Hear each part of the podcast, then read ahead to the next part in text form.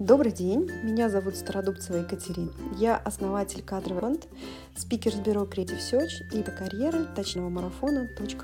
Сегодня мы с вами поговорим о таком щепетильном вопросе, как черных кандидатов да, я понимаю, что щепетильный момент, да, но давайте попробуем поговорить э, о черных списках кандидатов и работодателей, где существует и отношение к ним.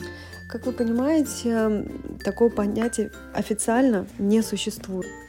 Но э, рынок узкий, и мы все общаемся друг с другом, все передается сарафанным радио.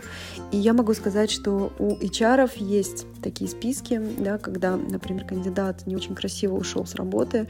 Под не очень красиво я предполагаю, это какое-то алкогольное опьянение, наркотическое, воровство или драка. Конечно, эта информация передается из уст в уста. Каких-то официальных черных списков не существует, да, повторюсь, это незаконно. Если мы говорим про работодателей, то сейчас много э, на рынке таких сайтов, где вы можете смотреть и почитать информацию о работодателях, насколько там задерживают работу, насколько красиво или некрасиво поступали с сотрудниками.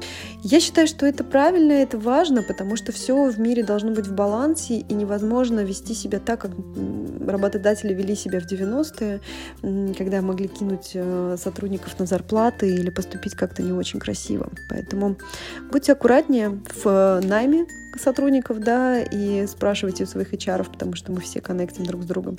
И в том числе спрашивайте у своих коллег, когда вы хотите трудоустроиться или иную работу.